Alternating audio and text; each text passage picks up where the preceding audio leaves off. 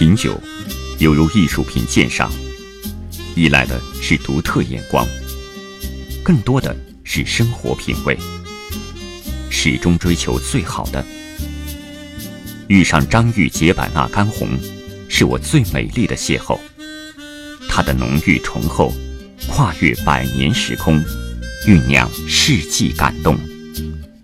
我的生活，我的态度，我的选择。张裕解百纳干红葡萄酒。早在古希腊时期，农夫们便发现了一种奇怪的昆虫。